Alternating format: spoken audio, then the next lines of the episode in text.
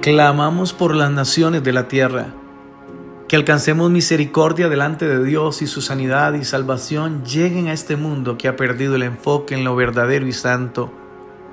Nos humillamos ante aquel que tiene el poder de calmar la tormenta, al único que el mar y el viento le obedecen, aquel que la tormenta atiende a su llamado.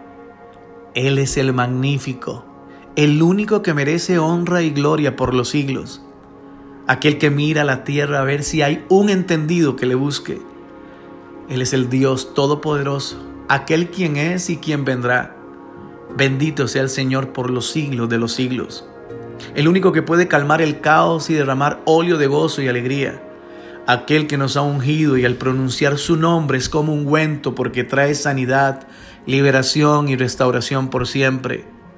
A ti, el único Dios, te adoramos por siempre y para siempre. Aquel que nos escucha en la aflicción y nos conforta cuando no podemos más, nos levanta cuando estamos caídos, nos sana de toda enfermedad, no importa el nombre que tenga, porque ese padecimiento ya fue llevado a la cruz por su Hijo Jesucristo y por su llaga hemos sido curados. A ti, oh Dios, elevamos nuestra oración y sé que nunca despreciarás a un corazón contrito y humillado. Perdona nuestras faltas. Borra las maldades que se anidaron en el corazón y crea en cada uno de nosotros un espíritu recto que continuamente te alabe y te glorifique. Saca de mí lo que sobra y añade lo que necesito. Lléname de fe y de esperanza para que mi fe no decaiga. Dios misericordioso, sé que nos escucharás y nuestro clamor llega hasta tu trono.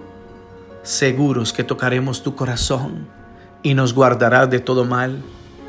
Afligido y necesitado muchas veces nos sentimos, pero sé que piensas en tus hijos.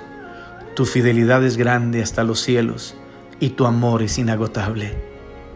Perdónanos y sana nuestra tierra. A ti sea la gloria por los siglos de los siglos. Amén. Por Eric Alejandro.